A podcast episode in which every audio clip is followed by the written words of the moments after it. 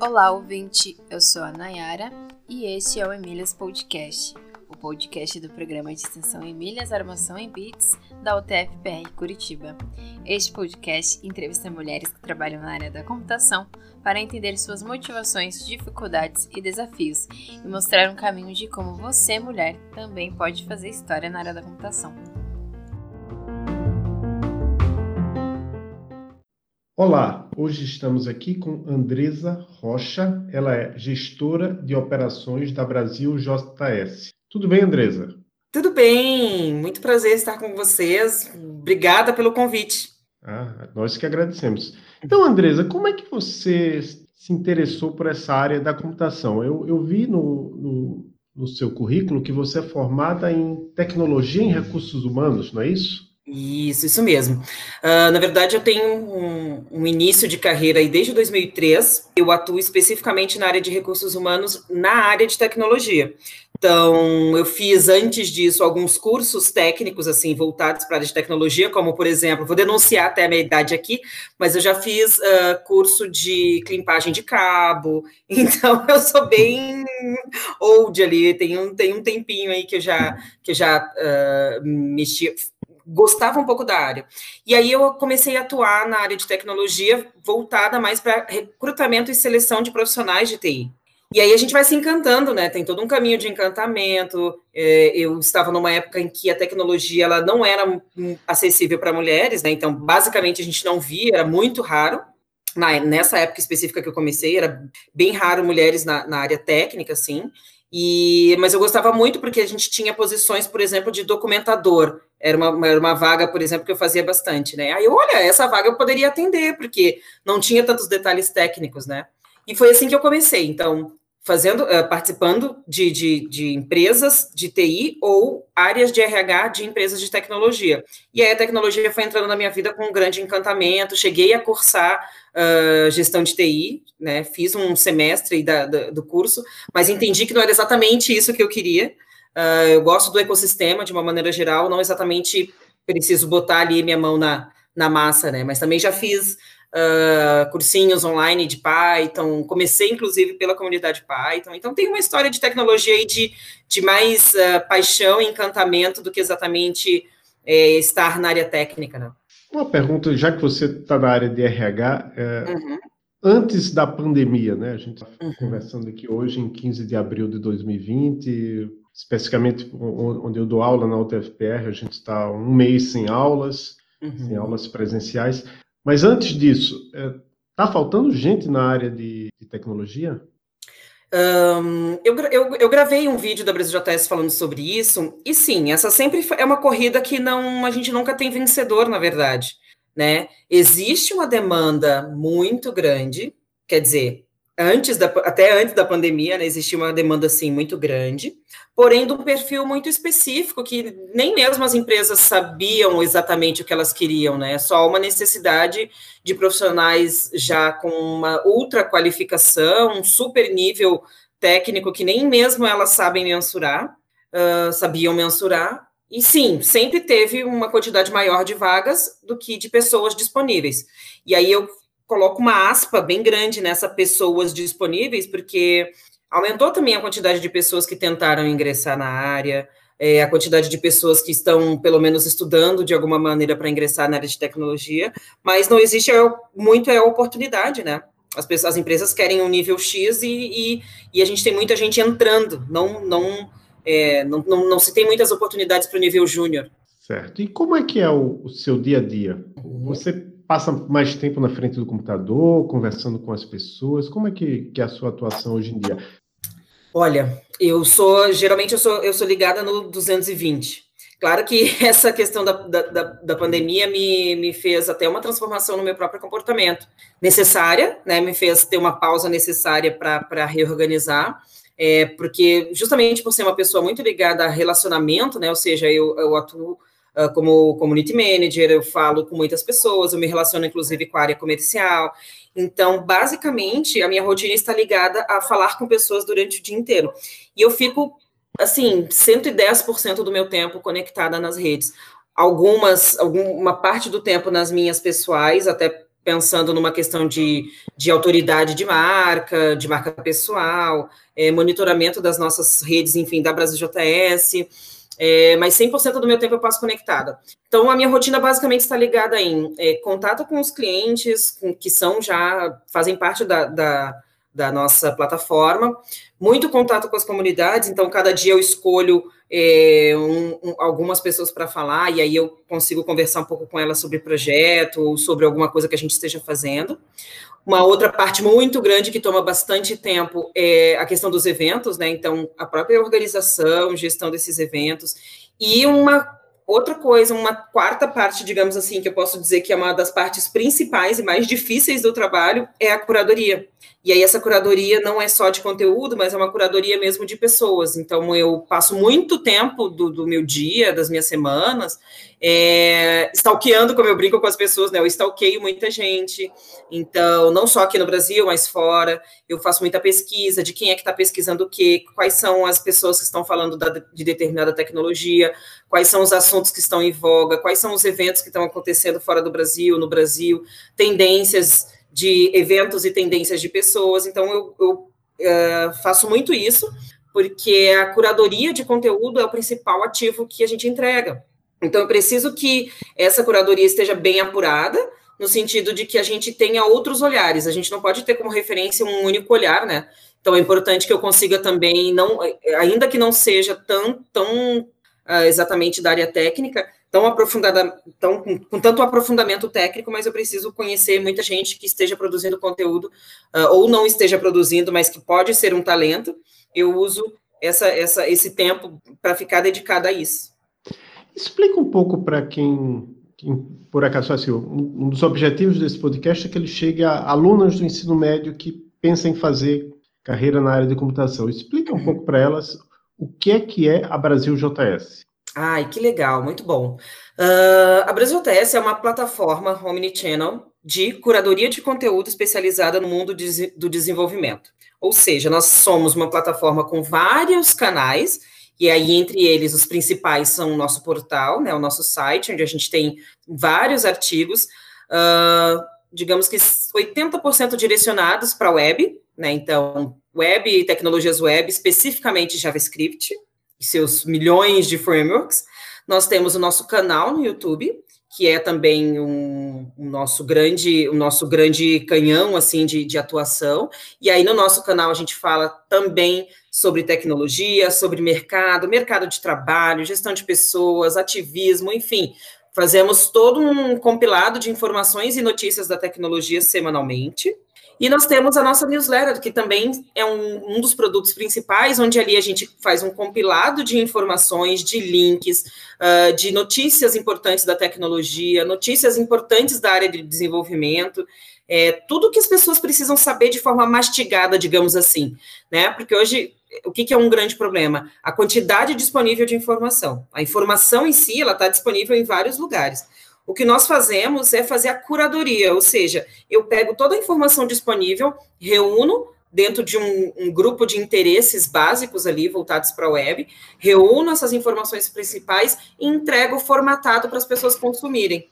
E aí já tem ali um link para as pessoas terem mais informações, a gente apresenta de uma forma mais descontraída, numa linguagem até mais leve e mais compreensível. Então, não necessariamente você precisa ter conhecimento em, em computação, em informática, nada avançado para poder compreender o que a gente fala. Às vezes, sim, né? Às vezes tem um pouquinho uh, uh, de, de conteúdo mais avançado.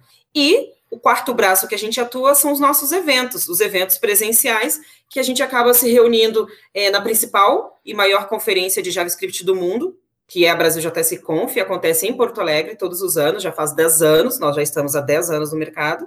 E nós temos os eventos uh, on the road, que a gente leva um pouquinho da Brasil JS Conf para algumas, alguns estados do Brasil. E a gente foi ano passado para Curitiba pela primeira vez. Uh, esse ano, essa função do, do, do Corona deu uma, uma mexida com o nosso calendário, mas a gente tinha uma previsão de 15 eventos para realizar esse ano, a gente ainda está se organizando. É, e é bem legal que ele é um evento aberto e acessível para todo mundo. Então, ele abrange e aborda desde a pessoa que não tem nenhum conhecimento, que está começando, que quer entrar na área de informática, como ele também pega as pessoas que já estão no nível mais avançado. O evento em si ele é bem democrático. E uma coisa que a gente incentiva muito é muitas pessoas novas e jovens compartilharem o seu conhecimento, como estão aprendendo, o que, que estão usando de ferramenta para aprender, o que, que vocês estão pesquisando, que notícia vocês leram. Eu, a gente sempre é, incentiva que as pessoas compartilhem isso. Ótimo. Para você fazer esse seu trabalho, você precisa da língua inglesa no seu dia a dia? Preciso, preciso bastante, porque uma grande, grande parte do conteúdo de, de, sobre desenvolvimento de software para a web, ele é produzido em inglês. E aí eu digo assim, a origem, né? Então, a origem de quem, por exemplo, mexe lá no core team do React, por exemplo. Essas pessoas uh, não moram no Brasil e elas só escrevem em inglês. Portanto, é bem importante que se tenha um nível, pelo menos, de leitura, para que tu consiga compreender o que, que, as pessoas estão escrevendo, consiga ter acesso a, a, artigos em primeira mão. O que, que a gente tem aqui na Brasil JS como, digamos assim, regra, até para também democratizar esse acesso, é tentar colocar os links em português. Então, na nossa newsletter, a gente sempre procura fazer um, uma mistura, colocar um pouquinho em português e um pouquinho em inglês, até que a gente consiga traduzir. Tem muita gente muito boa no Brasil de, da área de desenvolvimento produzindo conteúdo em português, mas é muito importante que quem puder, quem tiver acesso e interesse, busque aprender inglês, porque vai fazer diferença na sua, na sua vida profissional. Ótimo. Um, uma, uma questão que até me foi colocada por um, um conhecido que ele é, eu acho que ele é americano, ele mora em Chicago. É, será que é interessante que a gente tenha produção de conteúdo em português para iniciantes? Ou seria mais interessante simplesmente ensinar essas pessoas a inglês e deixar elas usarem todo o material que tem na internet em inglês? Ah, eu, eu, isso, é bem, isso é bem complicado, né? Eu acho, eu acho que não. Por quê? Porque eu, como entusiasta e, e ativista da democratização da informação, eu acho que nós ainda temos um gap muito grande educacional uh, em relação ao idioma. Então, antes da gente começar a ter um nível tão alto de exigência para que as pessoas dominem um segundo idioma, eu preciso ainda falar de gaps educacionais bem anteriores a isso, como, por exemplo, o ensino de matemática, né, o ensino de, de das, das, ciências exatas, o próprio ingresso de pessoas na, nas instituições de ensino, uh, nas áreas de computação. Então, eu acho que eh, existe um gap an antes aí do idioma. É, acho que é, como, reforçando, acho que é super importante estudar inglês. Eu não, eu não, inclusive eu sempre reforço que muitas das oportunidades que eu perdi foi porque eu não tinha, não tinha fluência no idioma. Ainda não tenho, ainda estou estudando, mas tenho certeza que se eu tivesse hoje eu teria outras oportunidades melhores. Então eu reforço que é importante. Mas eu acho que a gente precisa ter um equilíbrio. Então, tem muita gente que quer estudar, tem muita gente que gosta de estudar, tem gente que tem uh, gaps ainda importantes para poder ser, serem atendidos em relação a isso. Então, eu acho que tudo é um equilíbrio. Nada impede de que a pessoa estude, se qualifique e aprenda muito bem inicialmente. É, estudando em, em, português também, até porque a gente tem, como eu falei, muita gente muito boa produzindo um conteúdo introdutório. Então, eu acho que faz sentido você fazer essa mistura e sempre incentivar que as pessoas estudem inglês. Eu acho que é bem importante. E ao estudar inglês, também é, é, relativo no sentido assim, eu não estou falando estudar inglês para entrar em alguma empresa, estou falando estudar inglês para ter acesso a materiais de estudo, pesquisa, né, é bem acadêmico, assim, é bem no sentido de estudo e pesquisa, de desenvolvimento mesmo da, da, da tecnologia que a pessoa está aprendendo, não exatamente só por um trabalho ou só por uma empresa, né. É muito nesse sentido. Todos os, a maior, uma grande parte dos materiais sobre desenvolvimento de software, as grandes tendências, os as grandes uh, centros de pesquisa, enfim, que tratam sobre isso, usam inglês. Então, é nesse sentido que eu acho importante reforçar, mas não acho que, que é legal você colocar isso como um fator, porque senão tu acaba excluindo outras pessoas, né?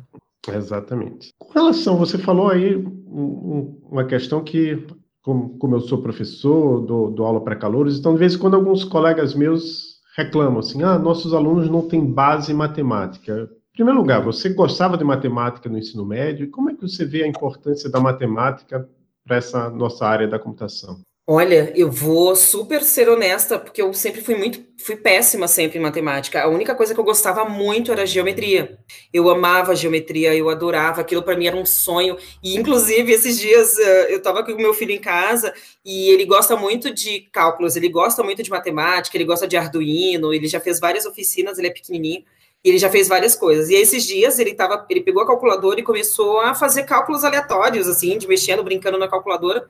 E ele me perguntou, mãe, o que, que é isso aqui? Eram as teclas do seno, cosseno e da tangente. eu achei aquilo o máximo, e aí eu tentei dar uma explicada para ele do que, do que eu me lembrava, e era uma coisa que eu gostava muito, pois ele ficou, acho que uma hora e meia no YouTube pesquisando vídeo, assistindo, pesquisando e assistindo vídeos de seno, cosseno e tangente. Ele está na quinta série.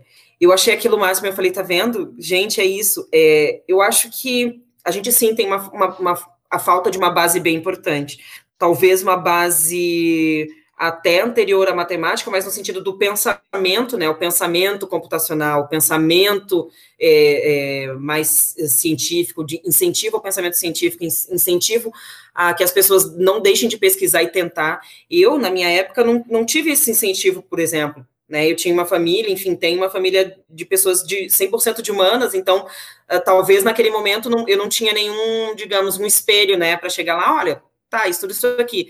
Meu pai é filósofo também, então ele, olha, não precisa exatamente eh, pegar aqui, mas vai para filosofia, né, pega nesse sentido. Então, talvez por eu já ter certeza desde muito jovem que eu não tinha interesse na área de exatas e eu ia muito, já, já, já tinha certeza que eu ia trabalhar nessa área que eu, que eu trabalho hoje, é, eu não dei muita importância, mas hoje eu acho super importante, reforço muito com meu filho, é, tenho aprendido com Ana Carolina da Hora, não sei se, se vocês conhecem, possivelmente conhecem, porque ela é uma referência, mas ela fala justamente, ensina matemática, ela, ela democratiza o aprendizado sobre matemática, para uh, uh, as séries iniciais, para o ensino médio, ela reforça muito isso e ela explica de uma forma super uh, tranquila, assim, ela tira o bicho-papão da matemática e do pensamento computacional da, da, da, nossa, do nosso olhar, sabe? Então, eu não, não, nunca fui muito boa de, de, de matemática, não, mas eu super incentivo e apoio que a gente reforce um pouco mais isso. Ótimo. Que dificuldades você enfrentou, Andresa, na escola ou no trabalho, por ser mulher ou não, ou por qualquer outra razão. Uhum.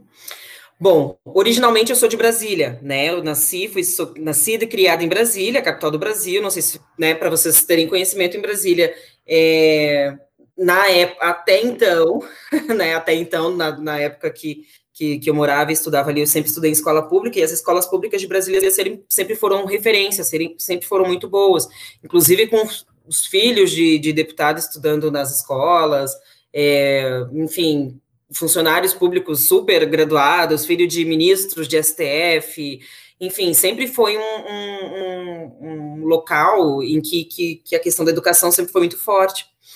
Uh, mas claro que a, as pautas de, da educação e as pautas da formação profissional de uma mulher, e, e sobretudo de uma mulher negra, ela sempre se atravessa o racismo, digamos assim, né, ele sempre at acaba atravessando a sua trajetória. Uh, depois de um tempo, quando eu vim morar aqui no sul do Brasil, é, isso ficou muito mais forte, né? Uh, atuando no, no, sul do Brasil, em tecnologia da informação, e aí eu comecei a ver que sim, a, a questão de ser mulher e, e estar numa área é, em que não era tão comum ter mulheres, foi muito complicado. A gente, eu, eu percebia na, na, na, primeira empresa que eu trabalhei especificamente só com, com RH para TI, foi bem complicado. A empresa era de uma mulher, é, foi a primeira consultoria do Brasil focada em RH para tecnologia, e ela era de uma mulher. E só tínhamos mulheres trabalhando nessa consultoria, e era bem complicado. Eu escutava umas reuniões assim, coisas bem complexas. Por exemplo, Uh, eu já escutei em reuniões de, de recrutamento, né, de, de, alinhamento de perfis, que uh, não adiantava, por exemplo, enviar profissionais negros porque determinado gestor não contrataria. Ah, eu não quero mulher nessa equipe porque não vai dar certo. Ou algum gestor me pedia, ah, traz uma mulher para cá porque a gente precisa, é, a gente precisa é, fazer os meninos sossegarem, né? Então, são várias coisas que tu vai acaba ouvindo. E olha que eu não sou da área técnica. Hoje eu, eu respeito e trabalho muito mais com muito mais afinco no meu ativismo, justamente por eu ter depoimentos das minhas colegas e amigas aí da comunidade, que são 20 vezes piores.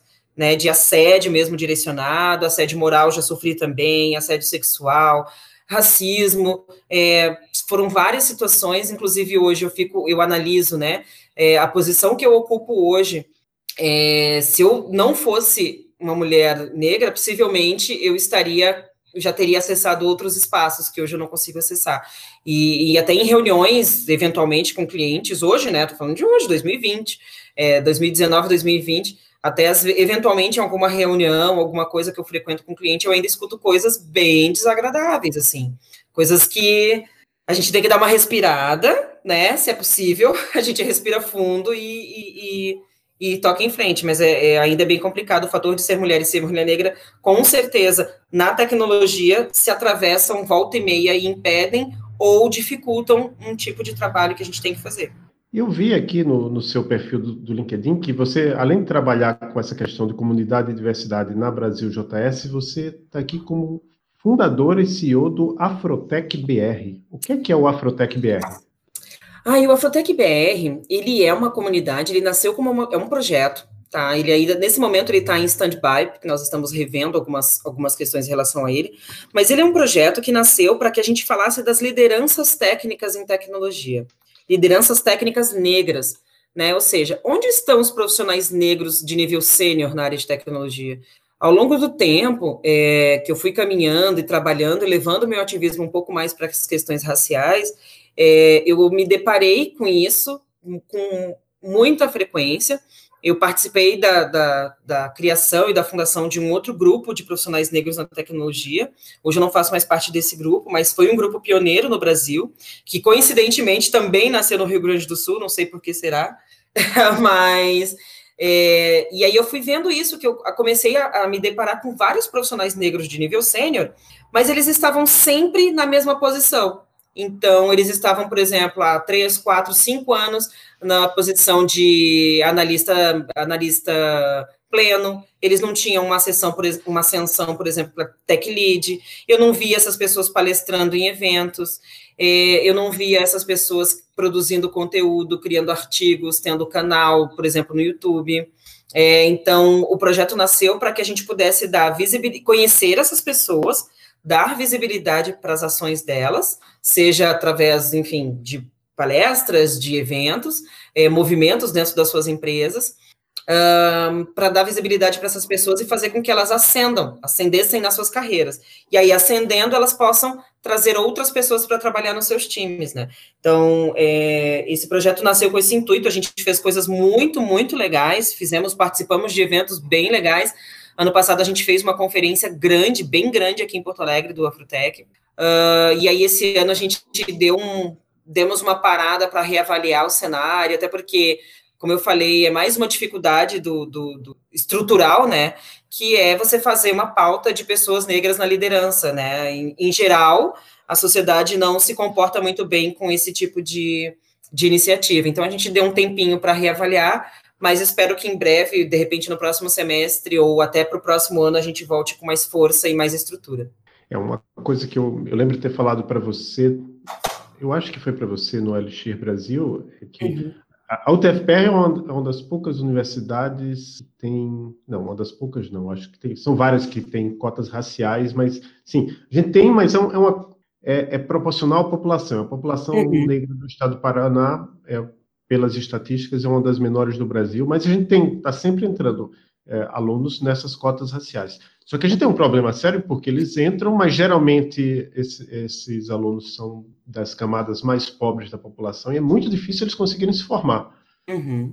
Então, eu me lembro até que eu falei: alguém precisa tentar fazer alguma coisa para que esse pessoal conclua, porque senão não vai ter ninguém para chegar em cargos de liderança se o pessoal não consegue nem concluir o curso. Ah, exatamente. É que é, é, é aquilo, né? É uma, é uma, as cotas são é um, é um pedaço apenas, né? Você precisa ter uma política pública completa que, que, as, que dê acesso e apoio para essa pessoa do começo ao fim.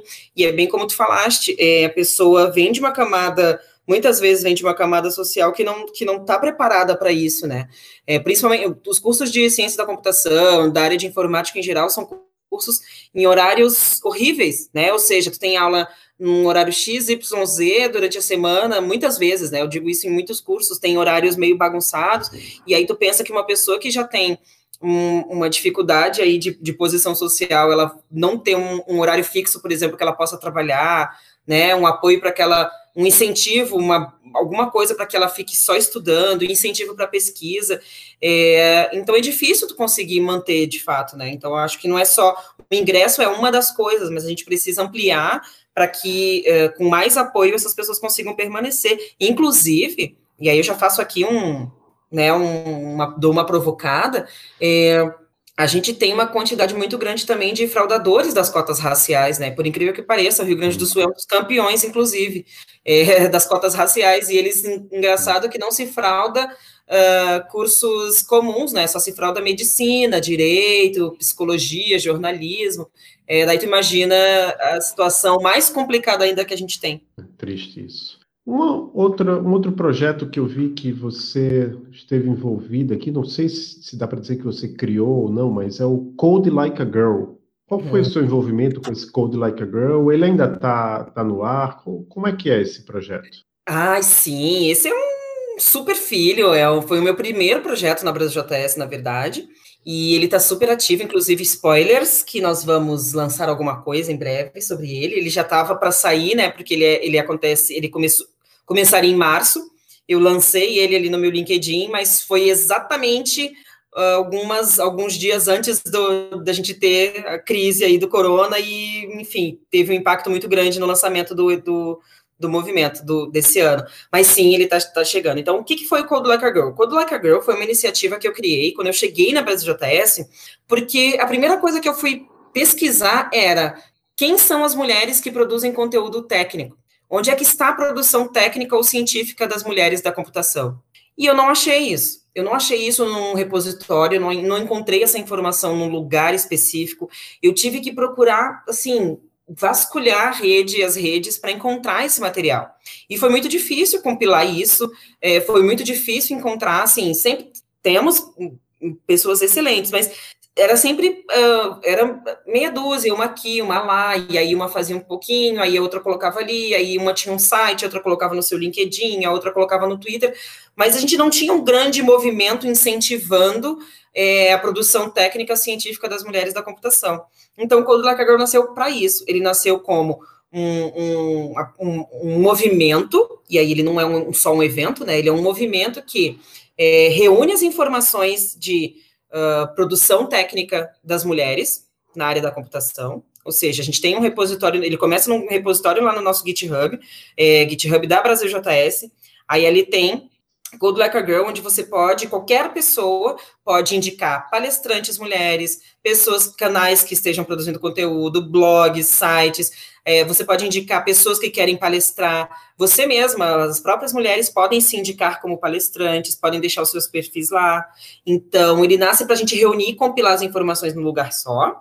Depois, ele vira a divulgação dessas pessoas, ou seja, olha, existe esse canal, coloquem as informações ali, para que, por exemplo, se você tiver que fazer entrevistas do seu podcast, tu vai abrir lá o repositório vai encontrar um nome interessante, uma tecnologia que tu tenha interesse, e vai lá e já tem acesso mais fácil ao que aquela pessoa está produzindo. E, e ele se desdobra em evento, um evento presencial gratuito, que reúne grandes nomes é, de mulheres que são referências técnicas em suas áreas de atuação.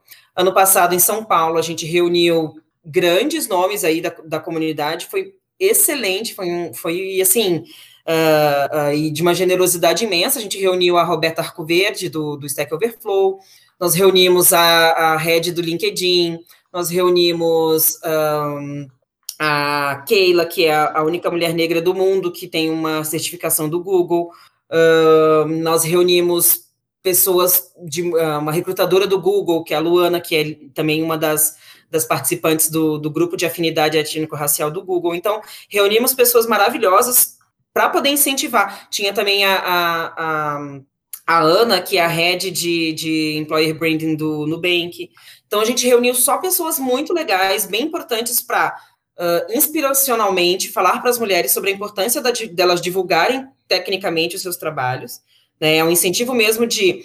É, nós temos várias coisas para falar, mas por que, que a gente só é convidada para falar de diversidade ou sobre mulheres na TI? Né? A gente precisa ser convidada para falar sobre é, Python, sobre JavaScript, sobre o Web Services, sobre GraphQL. Eu preciso ser convidada para falar sobre isso.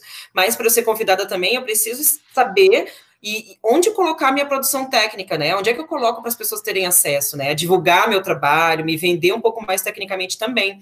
Uh, e aí a gente teve uma versão também em Porto Alegre muito legal. Porto Alegre deu um, assim, a gente lotou uh, também um evento, foi bem legal. A gente teve a rede de operações da Globo.com aqui de Porto Alegre, é, uma, uma, gestora da TOTOS maravilhosa também, gestora de pessoas.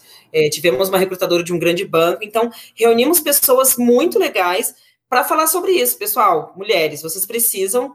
É, a gente não está falando só de ter mais mulheres na tecnologia, nós estamos falando de que nós já, já estamos presentes, né? Já, já somos muitas obviamente, quanto mais melhor, mas nós já somos muitas mulheres na tecnologia também, se a gente parar para analisar em relação a outros tempos. Porém, nós precisamos muitas vezes ser encontradas. Como é que eu encontro? Né, através de que plataforma? Então, o Code Like a Girl é isso, ele é um movimento que incentiva a divulgação e a produção técnico-científica feminina. Maravilha. Eu não conhecia. E é bem legal, uma, uma coisa... Aceito indicações aí da universidade, por favor. A gente vai fazer versões online. Esse é o spoiler. Vamos fazer versões online, então é, vou ficar bem feliz de receber gente do Brasil todo. Hum, maravilhoso. Uma, uma coisa que eu sempre pergunto aqui, que para você vai ter que ser um pouco diferente. A, a, pergunta que eu sempre faço é: você participa de algum grupo de apoio para mulheres na computação? Mas eu vi que pelo nesse Code Like a Girl você, você já organizou um grupo de apoio para mulheres na computação. Mas além disso, além do Code Like a Girl, você participa de algum outro grupo de apoio para mulheres na computação? Nossa, participo de vários. muitos, eu participo de muitos, muitos, muitos grupos. É, a, originalmente, a primeira comunidade que, que eu entrei para participar foi, foi o Paileires, né? Paileires aqui de Porto Alegre. Então, desde então eu, eu, sigo participando, já, organiza, já organizei Jungle Girls aqui de Porto Alegre, já organizei vários eventos com elas. Uh, eu participo de muitos grupos aqui de Porto Alegre, tenho participado de alguns aí a nível Brasil também, mas nesse momento, como eu tenho muita demanda na Brasil Teste, eu participo mais como ouvinte, mas na medida do possível eu sempre participo. E eu apoio também muito individualmente, né? Nós temos recentemente um dos últimos grupos que, que a gente criou aí, que eu, que eu ajudei a, a criar foi um grupo de organizadoras de eventos. Então, a gente se deu conta, eu me dei conta que as, as a organização dos principais eventos de tecnologia do Brasil, dos maiores, assim, que são voltados para a comunidade, são organizados por mulheres. Então, eu reuni essas mulheres quando eu estive em São Paulo e a gente até gravou um episódio do, do, do Hipsters.tech, que é o podcast lá da Lura, com o Paulo, foi bem legal. A gente se reuniu nesse sentido para se apoiar, para conversar sobre né, eventos, sobre como fazer um evento diverso, com uma grade muito legal, com, com a ah, possibilidade de apoiar as pessoas. Então, estou sempre, na medida do possível, apoiando ou a comunidade como o Brasil JS, ou como pessoa física, é, seja é, palestrando, seja, sei lá, com ingressos. A gente apoia praticamente todas as comunidades que vêm até nós é, pedindo apoio, pedindo, por exemplo, participação nos eventos, elas participam, a gente sempre incentiva e, e distribui ingressos, enfim, até pede muito que elas submetam palestras, uh, a gente tem uma atuação bem forte nisso. O que, é que você diria, Andressa, para meninas ou mulheres que estejam pensando em seguir carreira na computação? Nossa, eu ia dizer assim: sigam em frente, não tenham medo. É, as dificuldades, como tudo na vida, elas vão, vão vir, né? E aí é importante filtrar, não se deixar abalar é, por alguma coisa que você possa ver no caminho. E uma coisa bem importante, tenha uma mentora. Procurem uma mentora, uma pessoa em quem você se espelha, ou uma pessoa de referência, seja do mercado, ou enfim, da própria comunidade, ou uma própria colega, para seguir essa jornada de estudo, essa jornada de descoberta contigo. Eu sempre, eu sempre costumo falar isso. Tenham tenha um grupo ou algumas pessoas para o qual você possa recorrer quando você tiver dificuldades, ou até mesmo para te ajudar a desenhar essa jornada de carreira, né? Mas eu digo assim, não desistam, não desistam. A tecnologia é para todo mundo, é para todos, ela é possível de ser aprendida, é, você vai conseguir, né? Então procure um grupo de apoio, seja uma comunidade, sejam pessoas específicas para que é, você possa ter uma, uma mentoria um acompanhamento. Tem muita gente muito boa que está super aberta para fazer esse trabalho gratuitamente, de coração aberto para o que gosta. É, mas sigam, sigam em frente, porque a gente precisa muito, a gente precisa muito criar soluções diversas para um mundo diverso, principalmente agora pós.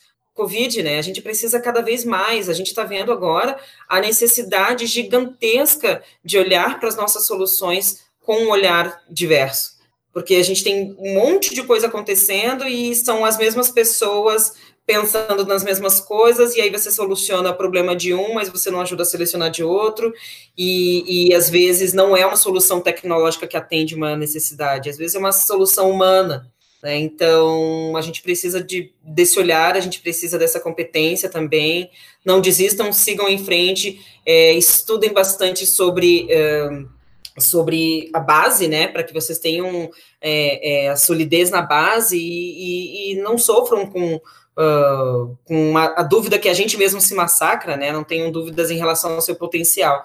O aprendizado, ele é como tudo na vida, você vai aprendendo devagar, no seu ritmo, no seu tempo, não se compare, mas siga em frente.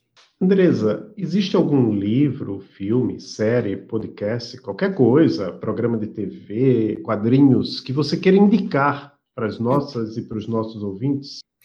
Um, nossa, tem bastante coisa. tem bastante coisa. Um, é, existe agora, e aí eu vou sempre, eu, vou, eu sempre procuro uh, dar o meu olhar de diversidade na tecnologia, tá? Que é uma coisa que é, eu, não, eu não consigo separar mais de quem eu sou, é quem eu, eu sou essa pessoa. Então, eu, meus olhares são sempre atravessados pela diversidade. É, uma pessoa que eu sigo muito, e aí é um material riquíssimo de estudo e aprendizado, que eu tenho é, lido bastante, tenho procurado entender, porque é um, é um tema complexo na medida de que na medida que você não conhece, mas é eu tenho seguido o professor Tarcísio Silva.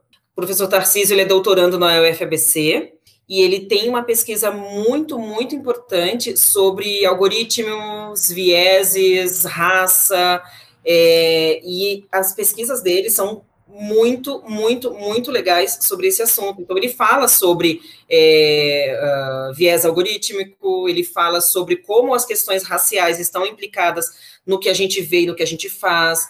Ele está lançando um livro agora que se chama Comunidades, Algoritmos e Ativismos Digitais, Olhares Afrodiaspóricos. É um livro que ele está lançando sobre é, para que a gente possa ter outras perspectivas uh, de olhar sobre, sobre a tecnologia, né? Então, eu recomendo isso. Ele recomendo esse livro que ele lançou agora, está disponível no site dele, ele tem um blog é, que é cheio de referências, referências muito legais. Eu sigo uh, as coisas que ele está escrevendo. E ele tem também, que agora para mim é a minha, digamos assim, a minha menina dos olhos, que é um, tem sido uma fonte bem importante de estudos para mim, que é uma newsletter. Ele lançou uma newsletter chamada Desvelar. E essa newsletter, já acho que já agora é a oitava, sétima, oitava edição, e ele coloca ali muitos artigos excelentes, tanto em português quanto em inglês, sobre isso, sobre algoritmos, sobre estudo de algoritmos, sobre comunicação, sobre vieses, sobre uh, o mundo digital. E eu gosto muito, algoritmo e sociedade, eu gosto muito desse tema, então eu tenho procurado estudar muito sobre isso. Então, eu recomendo para todo mundo, tenho recomendado, porque eu, particularmente, sou viciada em newsletter, né, gente? Eu assino tudo. Uhum. eu assino tudo, eu gosto muito, eu acho que esse trabalho de curadoria de conteúdo é bem importante, para mim é super significativo.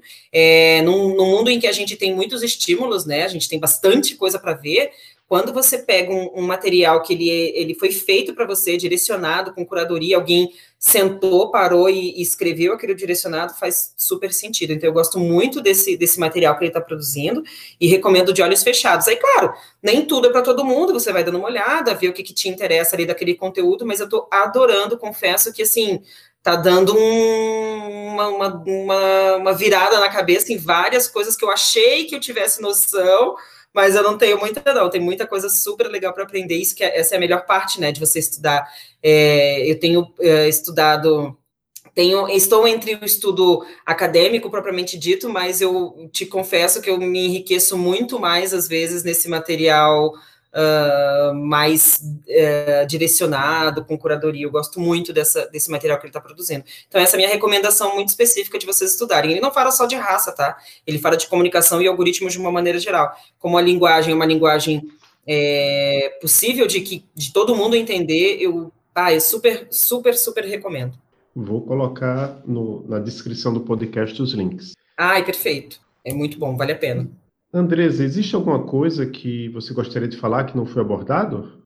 Sim, vou fazer o meu jabá, vou fazer o meu jabá com essa galera aí da, da, da faculdade, da universidade. É, eu falei um pouquinho antes que a gente precisa, a Brasil JS ela vive de conteúdo, né? Então, conteúdo colaborativo também.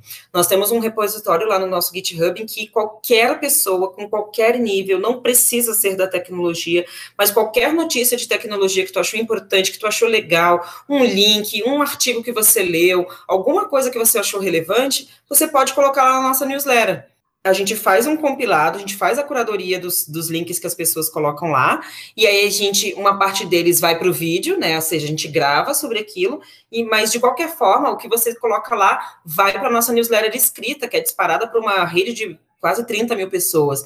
Então, é a oportunidade de você compartilhar o que, que você está aprendendo, compartilhar o que você gostaria de, de, de ver sendo abordado. É, se eu pudesse dar dica, então, mulheres, é, homens, enfim, pessoas que estão começando, pessoas que já estão no nível mais avançado, contribuam com a nossa plataforma, é, compartilhem o que, vocês estão aprendendo, o seu conteúdo, do que tu escreveu, um projetinho que tu está fazendo, é, um estudo, um vídeo do YouTube que tu achou legal, enfim, compartilhem o que vocês estão fazendo na própria universidade, por exemplo, se vocês estão fazendo alguma pesquisa, é, a própria divulgação do podcast, vocês podem colocar lá também, dos episódios legais que vocês quiserem fazer, fazer, uma chamada de trabalhos, uma chamada para pesquisa. É, compartilhem com a gente para que a gente possa uh, ter mais conteúdo, né? E claro, quando a gente tiver call for papers dos nossos eventos, por favor, vai ser um grande prazer receber a palestra de vocês. É, é o que eu sempre digo, ah, eu não vou nem submeter porque eu não tenho o que falar. Gente, só, todo mundo tem o que falar, todo mundo tem alguma coisa para falar. Então, submetam as palestras também quando a gente estiver com o Comfort Papers aberto, a gente vai analisar com carinho, tem todo um projeto, tem toda uma, uma curadoria, não é só do conteúdo, mas é da pessoa também. Então, assim, eu incentivo a participarem da nossa plataforma, a contribuírem, é, curtir nossos vídeos, né, diz lá o que, que você achou, o que, que tu gostaria que, que fosse abordado, quais são os outros temas que a gente ainda não falou, mas eu convido vocês para conhecerem um pouquinho melhor, então, a Brasil JS, participarem enquanto comunidade, enfim, até quem sabe levar um evento nosso aí para pertinho de vocês, e estamos abertos para dicas, sugestões, informações, dúvidas, enfim, estou à disposição da galera. Ok, vou colocar também o link da Brasil JS, esse esse site aí que você, eu acho que é no GitHub, né, que você pode fazer isso, Isso, você pode fazer ali, tem um GitHub Weekly, eu até posso te mandar o link é, direitinho da Weekly, todo, toda semana ele fecha e abre, né, então você pode uh, colocar ali as notícias que você tem interesse e a gente vai compartilhando com o teu nome, acho que é bem legal. Onde é que as pessoas podem saber mais sobre você? Sobre mim, eu estou bastante, eu estou, na verdade eu tenho um site, tá, eu comecei ainda não está desenvolvido, meu time de desenvolvimento, olha, eu sou muito chique, né? O time de desenvolvimento ainda vai fazer meu site. Eu não sou uma pessoa que escrevo muitos artigos, eu estou, isso está no meu, digamos assim, no meu roadmap da vida. É, mas assim, eu escrevo muito mais no Twitter e no Telegram. No Telegram eu tenho muitos grupos, participo de muitos grupos e individualmente também. Então, se daqui a pouco a pessoa quer conversar comigo, quer trocar uma ideia, me chama no Telegram, me chama no Twitter, é, é o mesmo usuário, passa lá no RH uh, totalmente disponível no LinkedIn. É, agora, nesse, nesses últimos períodos, eu tenho escrito um pouquinho menos, porque eu tenho atendido muita gente por e-mail, mas nessas duas plataformas, que são as que eu mais uso, eu estou super à disposição para conversar com quem tiver interesse em trocar uma ideia. Ok, vou colocar também na descrição. Você quer, para finalizar, agradecer, mandar um abraço para alguém, alguma coisa? Claro. Claro, claro, com certeza. Primeiro eu quero agradecer vocês, né, tu pelo convite, uh, elogiar o projeto, eu gosto muito. É, pessoalmente, eu gosto muito mais de podcast do que de vídeo. Eu gosto, sou tímida, não parece, mas eu sou bastante tímida, as pessoas não acreditam. Mas é, eu queria agradecer muito. É bem importante a gente falar de forma mais democrática sobre como começar, sobre quais os caminhos as pessoas podem seguir, e o mais importante é, é, cada um, dentro de todas as inspirações, conseguir seguir o próprio caminho, né, desenhar sua própria trajetória. De todas as formas, eu só posso agradecer à comunidade brasileira, de uma maneira geral, que foi que me alçou onde eu estou, né, agradecer meu time da Brasil JS, que sempre me apoia, toda a comunidade do Rio Grande do Sul, do Brasil todo, que me convidam para os eventos, o time do Elixir Brasil, maravilhoso, é, Front em Sampa, Front em Campinas, uh, Python Brasil, galera da Python Brasil, que tem todo o meu amor e carinho, que é um evento que né? Infelizmente esse ano eles não vão não vou conseguir realizar a edição que seria aqui no Rio Grande do Sul, mas é uma comunidade que tem todo o meu carinho. Então, a todas as comunidades que organizam os eventos da Brasil JS localmente, então Fortaleza, é, Natal, Brasília, Sorocaba, é, Rio de Janeiro, Salvador, Uh, ai, meu Deus, não posso esquecer Belém, a comunidade de Belém maravilhosa, a comunidade de Manaus, do Espírito Santo também. Então, sim, só gente maravilhosa, só gente boa. Só agradecer para todo mundo que, que sempre apoia as iniciativas aí, tanto as minhas como as da Brasil JS. Muito bom, Andresa. Foi, foi um prazer conversar com você. Muito obrigado e tchau. Tchau, até a próxima.